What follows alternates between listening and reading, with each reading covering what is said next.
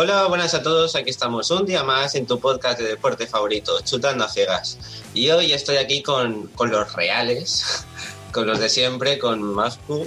¿Qué pasa? Y con Gonzalo. Buenas. ¿Qué tal?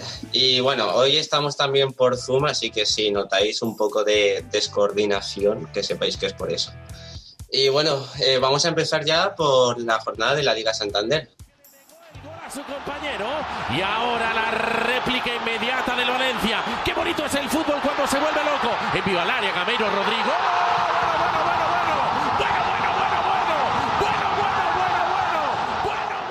La jornada comenzó el viernes con el Real Valladolid 3, Osasuna 2, donde marcaron para el Real Valladolid Weisman hizo doblete y Orellana de penalti. Para Osasuna transformó Budimir y Roberto Torres. Duelo de la parte inferior de la tabla. Luego el sábado empezamos con el Valencia 2, Atleti de Bilbao 2. Con goles de Carlos Soler de penalti, que iguala a Oyarzábal como máximo goleador de penalti esta temporada.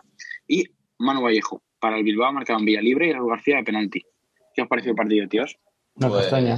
Una castaña. Sí, la verdad es que el Valencia generó entre poco y nada. Creo, la estadística esta que salía de los corners, de 10 corners creo el Athletic y 0 del Valencia, lo dice todo. Eh, pf, el gol de penalti, un- bueno, pues un penalti de suerte que tuvimos. Y luego el otro gol de Manu Vallejo, pues, o De sea, lo deja solo, remata solo. Unai, Sim- una, Unai Simón, hermano, amigo, valencianista. sí, sí, de toda la vida, ¿eh? Criado, en- Pero vamos. criado en la terreta. No, no, Sí, no se- el Valencia no se merecía ganar. No, no, desde luego. Hizo una. A ver, yo creo que la primera parte pues, fue buena. Pero tampoco es que generaran mucho, pero fue buena. Por lo, menos, Fue en- buena. por lo menos en defensa. Por lo menos en defensa. Pero es que la segunda parte salieron muertos. Pa- Parecían zombies en el campo. O sea, Sí. no sé qué pasó en el descanso. No es que bajó Anil, bajó Anil para decirles que perdieran, para que no contrataran a Marcelino. Sí. Y, y luego el, el, el penalti a favor del Athletic de Rafic, también un penalti bastante estúpido, evitable. Y, Y, nada, y- reparto de puntos que sí. tampoco deja contento a nadie. Y también reparto de puntos en la tabla. 14 puntos los dos. El Valencia, 2 sobre el descenso. Preocupante. sí, sí. Es que es que muy Sí, sí. preocupante esto, es muy preocupante. Pero bueno, a cuatro de Europa. Sí, pero ya está el doble de distancia, fíjate. Sí, sí, sí. Bueno, continuamos con el Getafe 0, Sevilla 1. El Sevilla se hizo con los tres puntos con un gol de Cheguitan a puerta y el Sevilla que ya va quinto con 19 puntos. Ya remontó un poquito. Ojo que tuvimos menos, el Huesca partidos 1 menos. Y dos partidos menos. Exacto, pues mira, no contaba con eso. Eh, el Huesca que consiguió la primera victoria de la temporada ganándole al Deportivo Alavés por 1-0 con un golazo de Antiveros, que se lo dedicó a su abuela porque está enferma con COVID, que está hospitalizada, así que desde aquí le deseamos una pronta recuperación y que vaya todo bien. Y por anoche tuvimos el partidazo de la jornada, Real Madrid 2, Atlético 0. El Madrid se hizo con la victoria con goles de Casemiro y Oblak en primera puerta, un disparo de Carvajal Sí. fuera del área muy bueno, que pega en el palo, le da la espalda y se mete. Mala suerte. Según, Sí, eh, bueno, era el, el Atlético que se esperaba que hiciera un poco más por, por la dinámica a la que venía, contraria a la del Real Madrid, y bueno, al final acabó ganando el Madrid, que se pone tercero con 23 puntos, a, dos, a tres puntos de Atlético Madrid a la Sociedad. Así que Y bueno, si Zidane- se aprieta más si cabe la liga por arriba. Zidane que ha salvado la semana, la semana clave. Sí, sí, primeros en, en un grupo de Champions y, y gana el derby madrileño, así que bueno, según, cuestionar tengo, unos partidos y ha lavado otros. Según tengo entendido, Simeone sacó al Atlético de Madrid para perder el partido. No planteó bien el partido y parecía que el Atlético de Madrid no, no quería puntuar ni quería ganar. Hombre, sacó, sacó el once de gala, pero... No, pero salieron, salieron perros. Salieron perros. Sí, sí, no era el Atlético de otros partidos. Aún así sigo viendo favorito al Atlético, ¿eh? de todas formas son partidos, cada partido es un mundo y bueno, un mal día lo puede tener cualquiera. Y es colíder con 26 puntos el Atlético con dos partidos menos también. Exactamente, Ah, que- exactamente, exactamente. Exactamente. Y empatados a puntos con la Real, porque hoy han, hoy han empatado en, en contra el Eibar, en casa, y, y por eso no se ha podido distanciar del Atlético de Madrid. Ha marcado Barrenechea en el minuto 20, pero en el 65 ha empatado sería Enrique. El Eibar Luego con, hemos die- tenido con tarde- 16 tiros ha hecho el Eibar, ¿eh? En casa de la Real. Sociedad, ojo. Ojo, ¿eh? Eibar, para ser, para ser el equipo que dicen que se encierra atrás, Sí, sí. muy bien. Bueno, nosotros ganamos Luego-. También tenemos ¿eh? que el Valencia ganó en, en, en. Sí, bueno, fue- sí, sí. Eso sí que fue una locura. pero bueno, ese partido En fin, eh, seguimos. Betis 1, Villarreal 1 esta tarde con goles de, de Pau Torres en el minuto 5 y de Aitor Ruibal en el 51. El Villarreal que, bueno, está cuarto ahora con 22 puntos, ha desaprovechado la oportunidad de ganar, pero bueno, sigue ahí arriba. Y eh, hace un rato ha acabado el Che 0 Granada 1, el Granada que gana con gol de Luis Suárez, que bueno, venía en una mala dinámica sobre todo en Liga, no tanto en Europa League, y que se coloca séptimo. Así que bueno, el Granada vuelve a la senda de la victoria.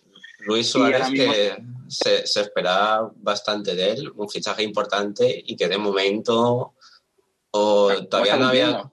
Sí, todavía no había contado con las oportunidades o no sé, pero no estaba funcionando. Veremos si arranca a partir de ahora. El que, el que está muy bien es Darwin Machis, está generando muchos, muchos goles. Y ahora mismo se está jugando el Barça Levante, que va a 0-0 en la primera parte, así que vamos a ver cómo acaba. Y mañana te acabamos la jornada con un Celta Cádiz. Si os parece, nos vamos ahora a la Premier. Sí. donde hemos tenido bastantes, bastantes cositas eh, este fin de semana. Eh, comenzó la jornada con una victoria del West Ham en casa del Leeds por 1-2. El West Ham que juega muy mal, pero gana. Entonces, bueno, ahí está la cosa. Luego tuvimos el, el, sábado el Aston Villa, que le ganó, ganó en casa del Wolves, también el Aston Villa, que había desinflado un poquito, pues ahora ha vuelto a ganar. El Newcastle 2-1 le ganó al West Brom, un duelo de la tabla baja. Y ojo, el derby de Manchester, que nos defraudó a todos, empate a cero en Old Trafford. Sí. Una Parece, partido. apuntaba a partidazo y, y, mira, en eso se quedó, en eso se quedó. Y eh, cerramos el sábado con el Everton 1, Chelsea 0. El Everton Ancelotti, que también se había desinflado, pues mira, ganó al Chelsea que, que iba tercero. Y, y, hoy hemos tenido eh, un Southampton 3, Sheffield 0. El Sheffield que segundo más si cabe en la tabla y el Southampton que va tercero con 23 puntos. El equipo de Ralf Hasenhutter, increíble, está haciendo un fútbol espectacular. Totalmente inesperado a principio de año. Sí, sí, además de verdad. No sé quién decía, no sé quién fue un jugador de Southampton que decía, oye, ¿por qué no va a ganar la liga del Southampton? ¿No? ¿Por qué no? Si la ganó el Leicester. Destruyendo ilusiones. Sí, sí, sí. Luego, esta tarde eh, han jugado líder y co-líder, Liverpool y Tottenham. El Tottenham ha empatado en St. Park, en el derby de Londres, contra el Crystal Palace. ¿Quién ha metido? Pues Kane. ¿A pase de quién? A pase de Son, para variar. Y, y, ha, empatado, ha empatado el Crystal Palace en el 80, o sea que, que bueno. Y el Liverpool, que lo tenía todo de cara para ponerse líder, después de no sé cuántas jornadas, y ha empatado en casa del Fulham. 1-1, ha empezado ganando el Fulham, ha jugado mejor en muchos tramos del partido y ha empatado a la de penalti. Así que bueno, el Liverpool desaprovecha la oportunidad y está empatado a puntos. No obstante, este miércoles, Liverpool-Tottenham. Así que veremos. Buen partido. Y ahora mismo se está jugando un Arsenal Barley que va 0-0 y el Leicester Brighton que gana el Leicester 3-0.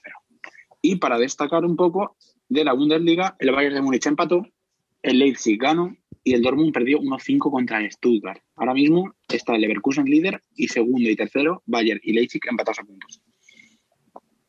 Yo quería hacer una yo quería hacer un breve comentario sobre que Cristiano Ronaldo ha llegado a los 100 partidos en la Serie A con el Juventus de Turín y ya ha logrado la increíble cantidad de 96 goles generados en 100 partidos.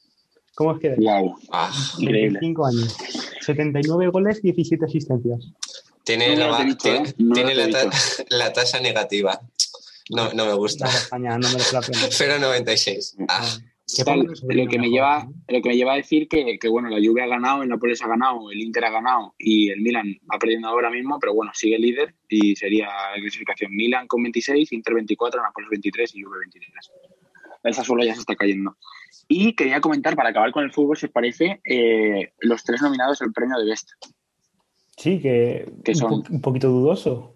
Lewandowski, Cristiano y Messi. Mi punto de vista es que Lewandowski está porque tiene que estar, porque ha hecho una barbaridad de goles y al final tiene que estar y de hecho es el máximo favorito. Que ya ganó el premio de... Eh, este año ganó... ¿Cómo se llama el premio que ganó? La el, mejor jugador de la UEFA. Sí, eso. También, también. O sea, que tenía que estar, vamos. Y la, la otra droga ganó inmóvil, ¿no? Que con... ¿Qué? La ganó inmóvil.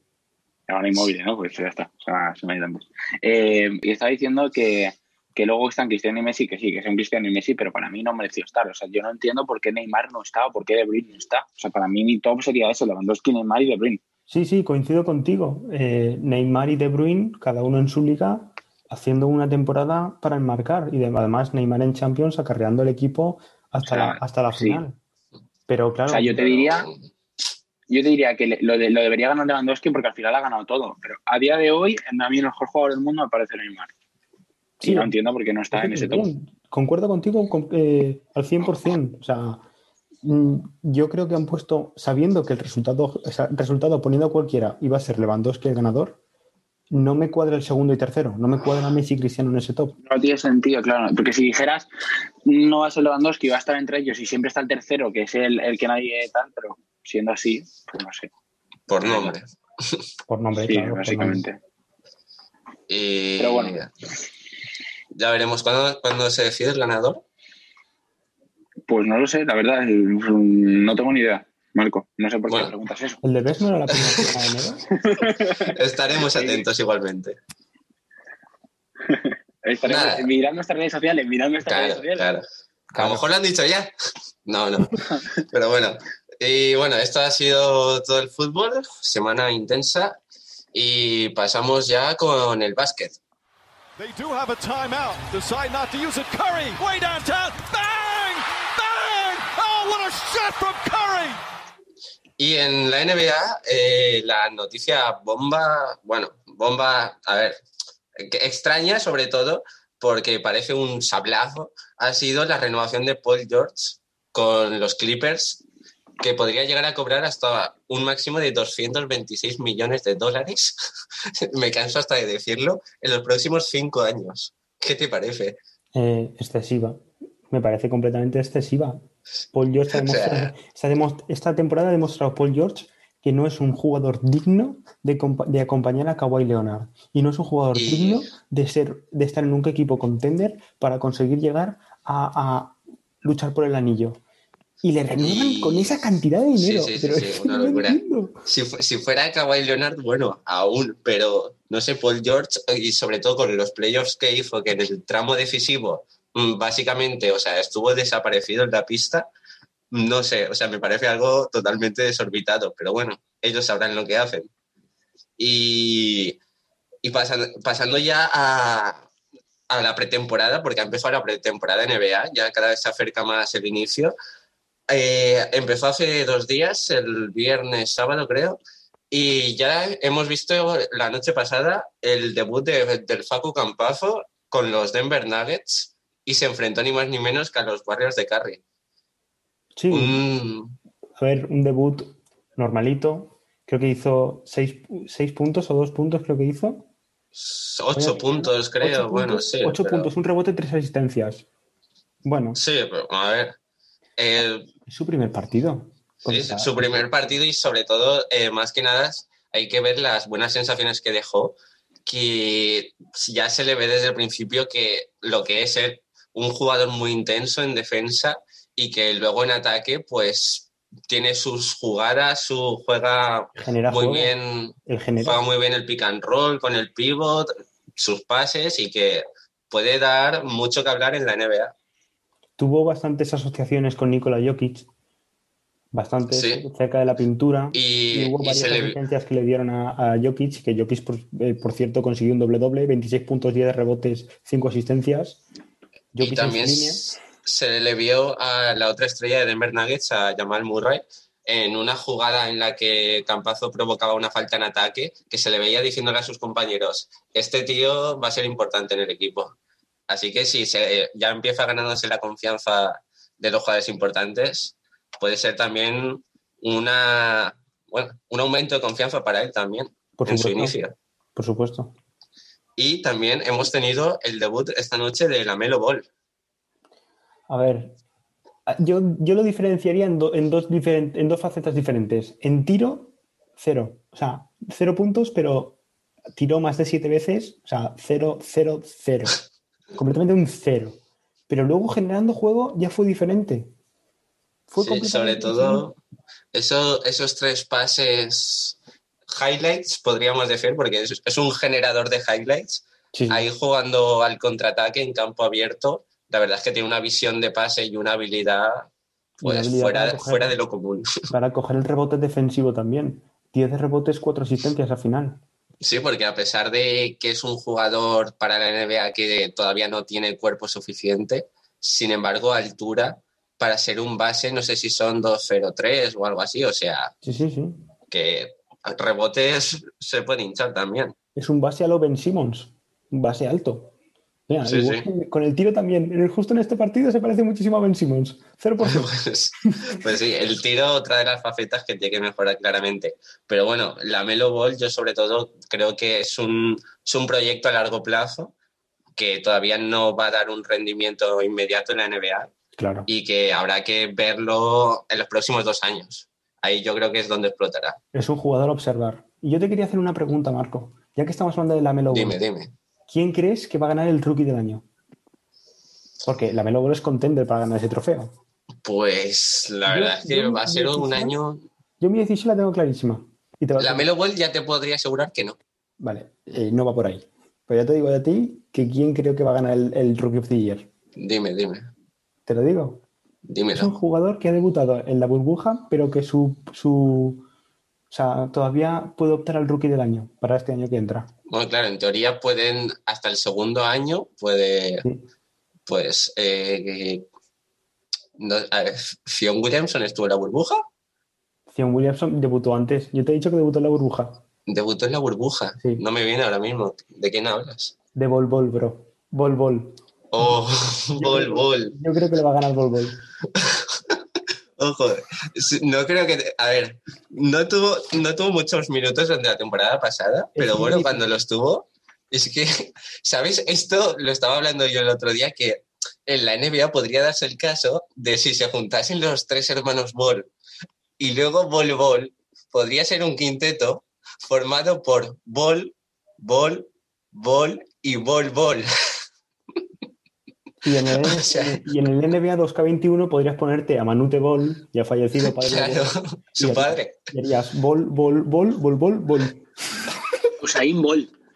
Eso- Claro. imagínate que juega Usain Bolt en el público, ya para rematar. O sea, El imagínate el, comentarista comentando ese partido. bola liu para Bol. Increíble celebración de bola en el banquillo. Eh, y ojo, y ojo que, van, que Bol Bol Bol y Bol Bol van a saludar a Usain Bolt. Increíble. La, la explosión de los Bol. Y bueno, nada, dejando Bolt, ya. El perro, el perro Bolt. El- ¿Os acordáis de la Sí, peli? sí, sí. Me imaginé la grada. Que bueno, el perro se llama así por Usain Bolt, supongo. Todo. Imagínate ya que el estadio se Ojo, llama eh. Bol, la franquicia se llama Bol. Y un partido de los Celtic Bolton. Eso está muy rebuscada, ¿eh? Encima cambiándole el nombre. Y los Bolt. jugadores del, del Bolton inglés en la grada. Sí, vale, va. Acuéstate un rato. Acuéstate, ven a dormir. Vale. Ideas para la próxima peli de Spielberg. Y bueno, Jugando dejan- al Volta en el FIFA. Nada, tío. Nada, tío. Qué pesado. Vale, vale. Y bueno, dejando los ball, eh, ya en- pasando al baloncesto europeo, pues eh, empezamos hablando que hubo jornada de Euroliga, doble jornada, donde Valencia Basket empezó eh, perdiendo contra Zenit, un partido que tenía aplazado desde hace dos meses por coronavirus en el equipo ruso, y perdieron 72-85. Luego el jueves se enfrentaron a uno de los mejores equipos de la competición, como es el ganador UEFES. Los turcos, que el año pasado, cuando se paró la competición, iban primeros de la Euroliga. Y eh, los Taroncha consiguieron ganar 76-74 con un canastón de Clemen Prepelic. Clemen Prepelic, Clementinas. ¿Sabes cómo le- segundo. ¿Sabes cómo le llamo yo a Prepelic? ¿Cómo? Le llamo Clemencio Impropelios. Eh, ¿Tiene trasfondo? ¿O le dices por- No sé, Prepelic Impropelios. Pues Clemen Clemencio. Con la cara, con la cara. Cuando, cuando, imagínate que te lo cruzas algún día por el río y dices, ¡Ey, Impropelios! Impropelios, dame una un selfie, bro. Sí, sí. Y nada, un canastón de, de crack absoluto.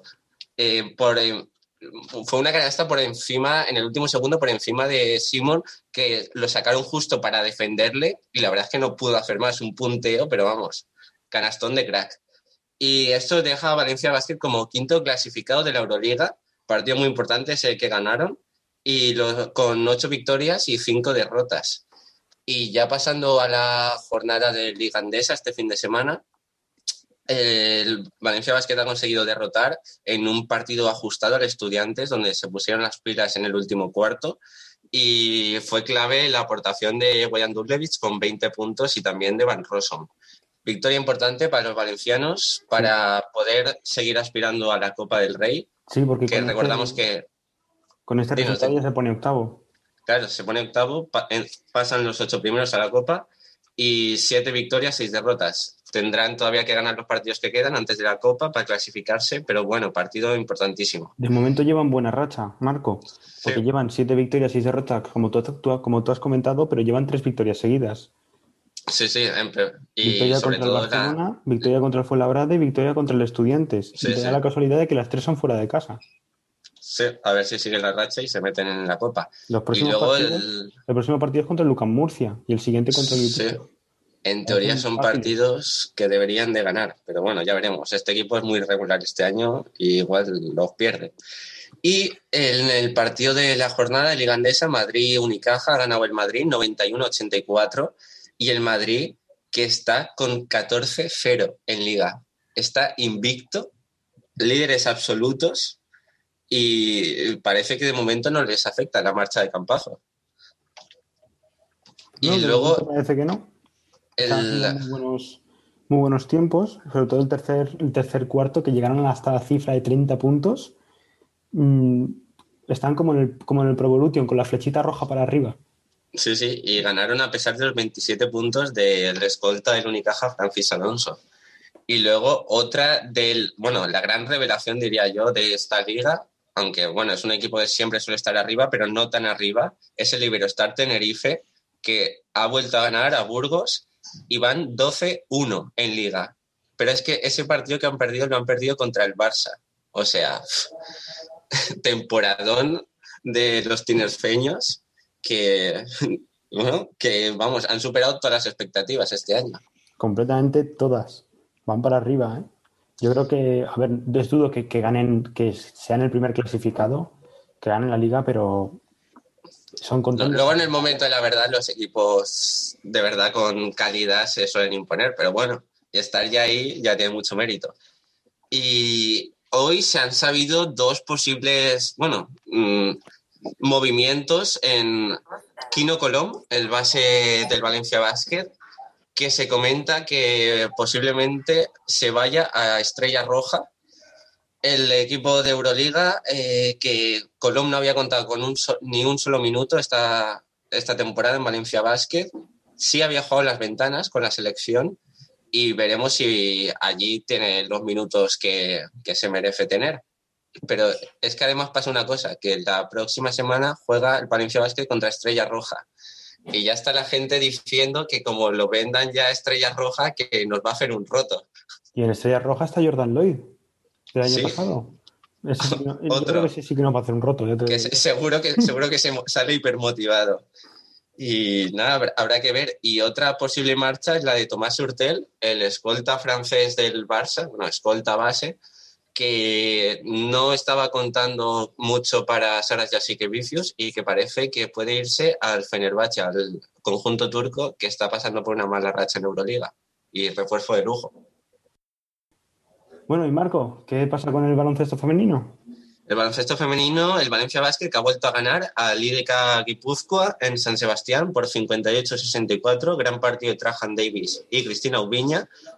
¿Y cómo, van termi- 14-1. cómo terminan? 14-1, la primera vuelta. 14-1 al final de la primera vuelta, o sea, temporada de las taronchas, solo perdieron contra Perfumerías Avenida y veremos si siguen así el resto de temporada. Y la noticia curiosa de la, de la jornada en el baloncesto ha sido eh, la- el equipo italiano de la Virtus de Bolonia, que despidió a su entrenador, Sasa Georgievic, y lo volvió a contratar 24 horas después.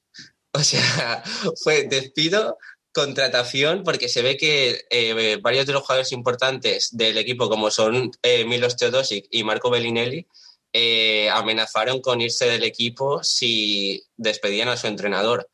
Así que no sé si se vieron amenazados o tal y decidieron que lo mejor era volver a contratarlo. Y, o sea, ha sido algo express. Bajada de pantalones. No se me ocurre otra cosa. Sí, sí, pero bueno, es un gran entrenador, ¿eh? Así que nada, esa ha sido la anécdota. Y con esto acabamos el básquet. Pasamos a la Fórmula 1.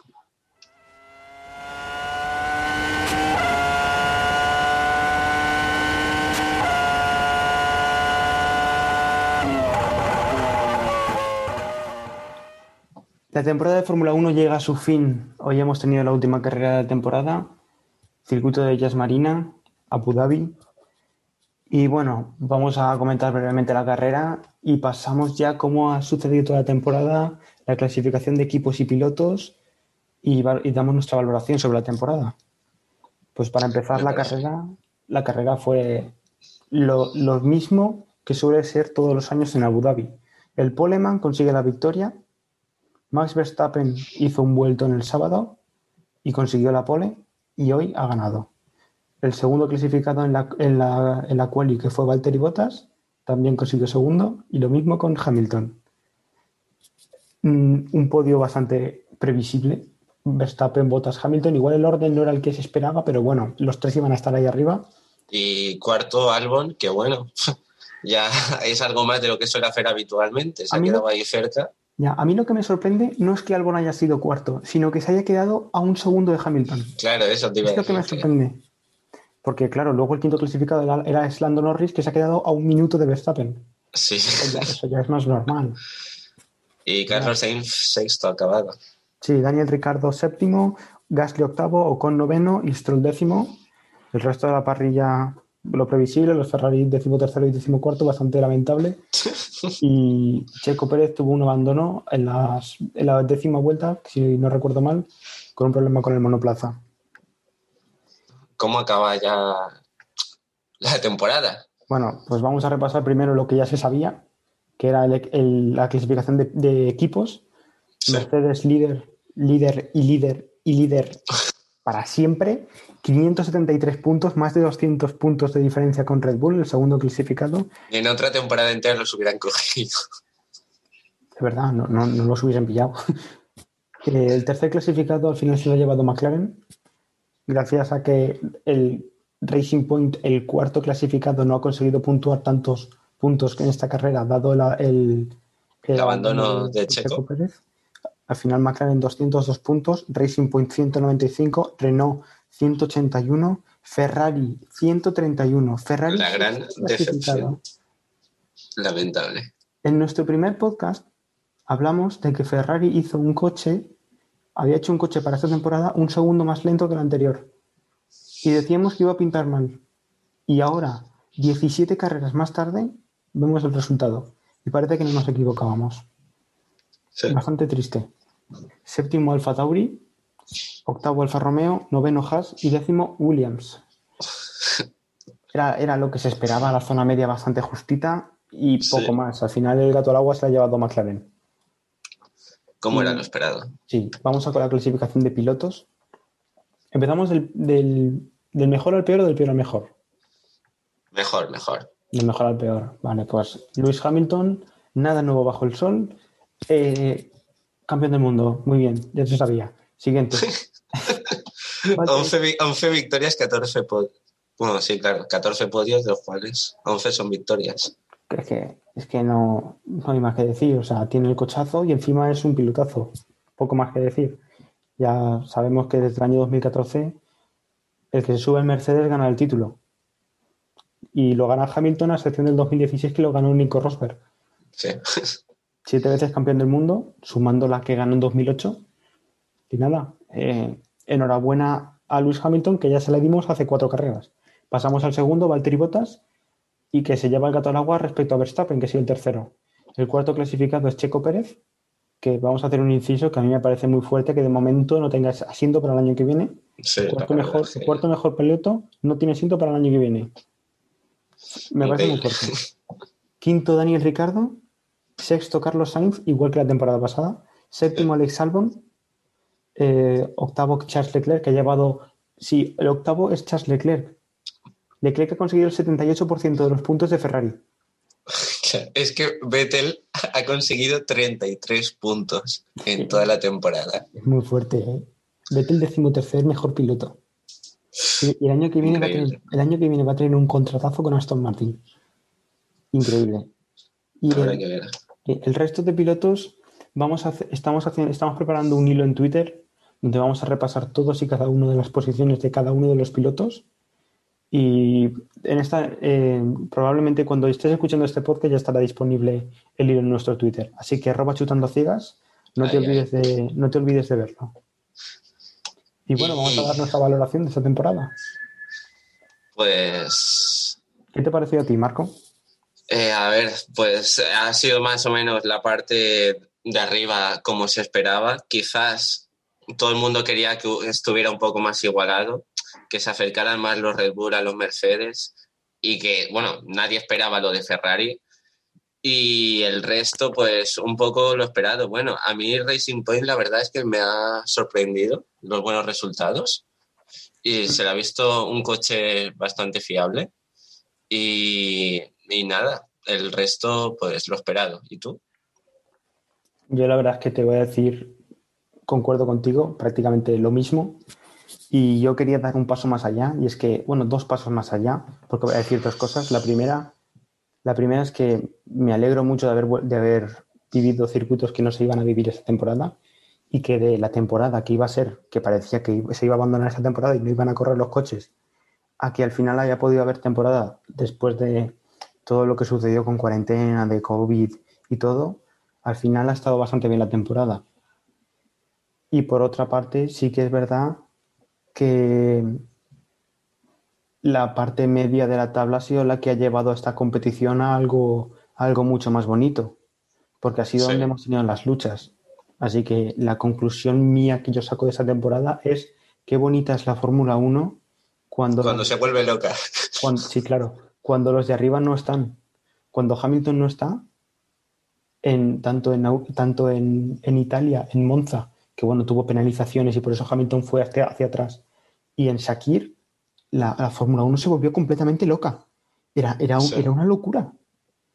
Si fuese así todas las carreras, vamos, la audiencia crecería un 300%. Claro, pero, pero mira, tienes lo que tienes.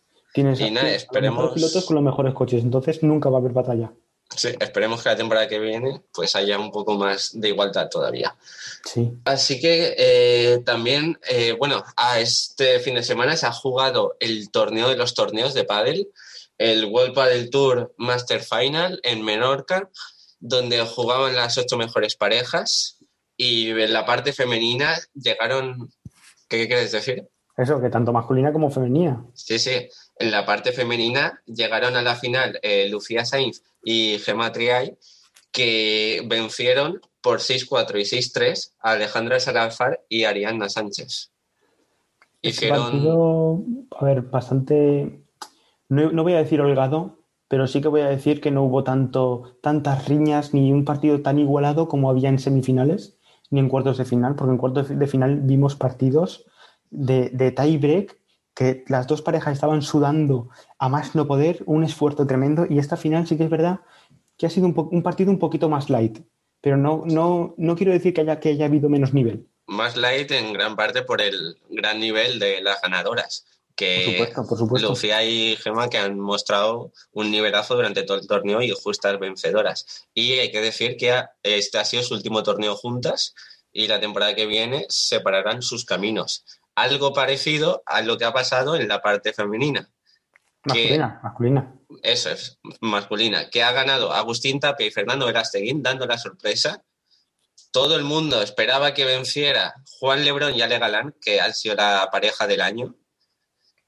Y en la final, eh, los argentinos han ganado 3-6 y 6-7 a, a la pareja española y se convierten en, la, en el más joven, Agustín Tapia, y el más veterano, Fernando Verasteguín, en ganar este torneo y corona- coronarse como maestros.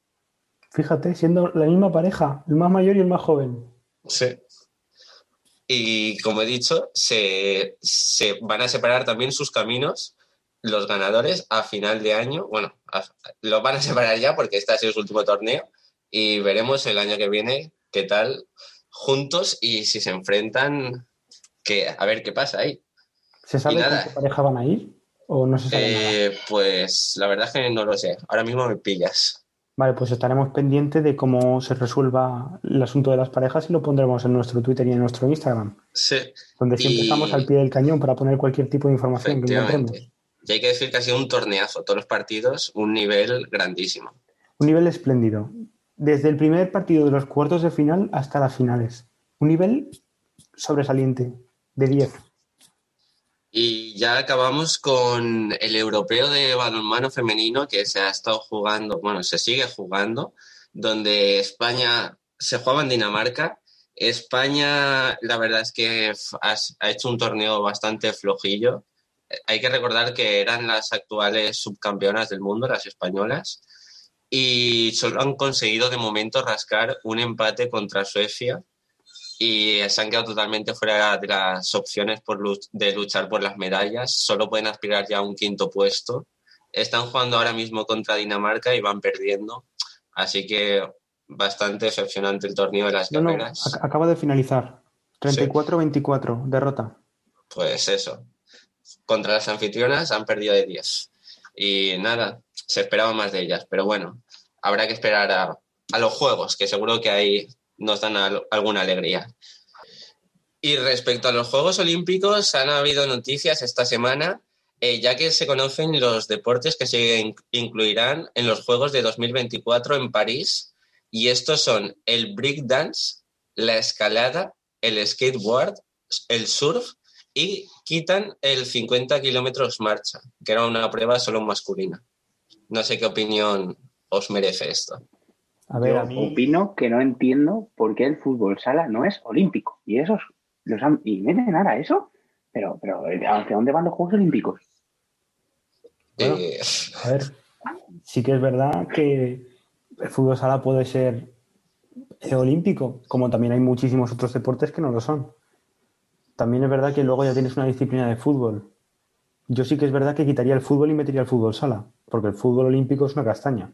El fútbol sala daría más, más emoción, daría más espectáculo y más emoción. a ver, es que- Con respecto a la noticia, yo sí que pienso que el cambio es positivo. Porque el 50 kilómetros marca, marcha no se los clavaba a nadie, no lo veía nadie.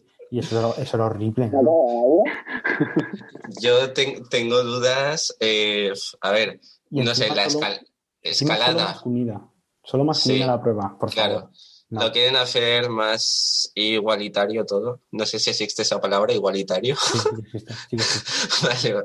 Y eh, a mí me genera dudas sobre todo, eh, bueno, la escalada lo entiendo, el skateboard también, surf, bueno, pero el breakdance, no sé, me genera muchas dudas. O sea, Hombre, a mí me genera dudas en cómo lo valoran. Bueno, yo, está claro que no, no, yo no tengo ni idea de breakdance. ninguno de los de aquí, pero, Bueno, pero es que no sé. puede ser o una sea- atractiva de ver, eso seguro. La, la pregunta clave es, ¿el baile se considera un deporte? Sí, sí, sí, claro que sí. Ojo, Voy a, voy a estar viendo los Juegos Olímpicos de, de breakdance y me va a parecer que estoy viendo eh, eh, lo de Got Talent. Sí, sí. Es que no sé. O sea, es que las otras, las otras disciplinas aún las entiendo, pero es que claro, si metes el breakdance, ya habrán otros tipos de baile que también intentarán Vas a, acabar- viendo bachata o salsa. ¿no? bachata en unos juegos. Ganar oro para Colombia. Pues También te, no digo, lo sé. también te digo una cosa, Marco, que si por ejemplo el breakdance coincide con, con el salto de longitud de los 100 metros, eso no lo ve Sí, nadie. No lo ve nadie.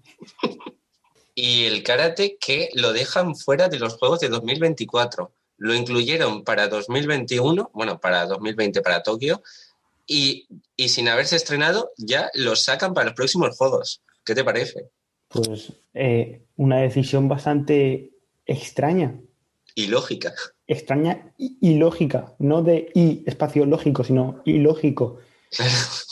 No lo entiendo. O sea, no has visto, no has visto la competición, no has visto cómo va a ser todo, ¿por qué lo eliminas? Si lo acabas Sí, de sí. meter. A lo mejor, claro, es que a lo mejor luego la competición funciona súper bien en los juegos y no sé. Supongo que siempre estarán a tiempo de ponerla, pero Imagínate que eres la más vista de la historia. más vista que los 100 metros lisos. Bueno, eso lo dudo, pero Ah, pero imagínatelo, es una situación sí, irreal. sí, pero no sé, una decisión extraña cuanto menos. Así Hombre. que nada, ya veremos qué tal funciona. Y esto ha sido todo por hoy. Programa muy completo. Mucha Y información. no sé, yo lo he visto muy bien, la verdad. Así Yo que también. esperemos que os haya gustado. Y ya sabéis, seguidnos en nuestras redes. Y hablando de las redes, me gustaría decir una cosa, y es que hemos subido un vídeo, un videazo repasando todos y cada uno de los traspasos que ha habido en la NBA. Sí. Un vídeo muy extenso, pero muy completo de información.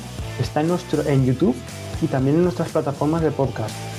Esa era la primera parte. Subiremos la segunda cuando en YouTube consigamos los likes que pedimos. Eso. Que de momento nos habéis portado muy bien con los likes, así que ya sabéis.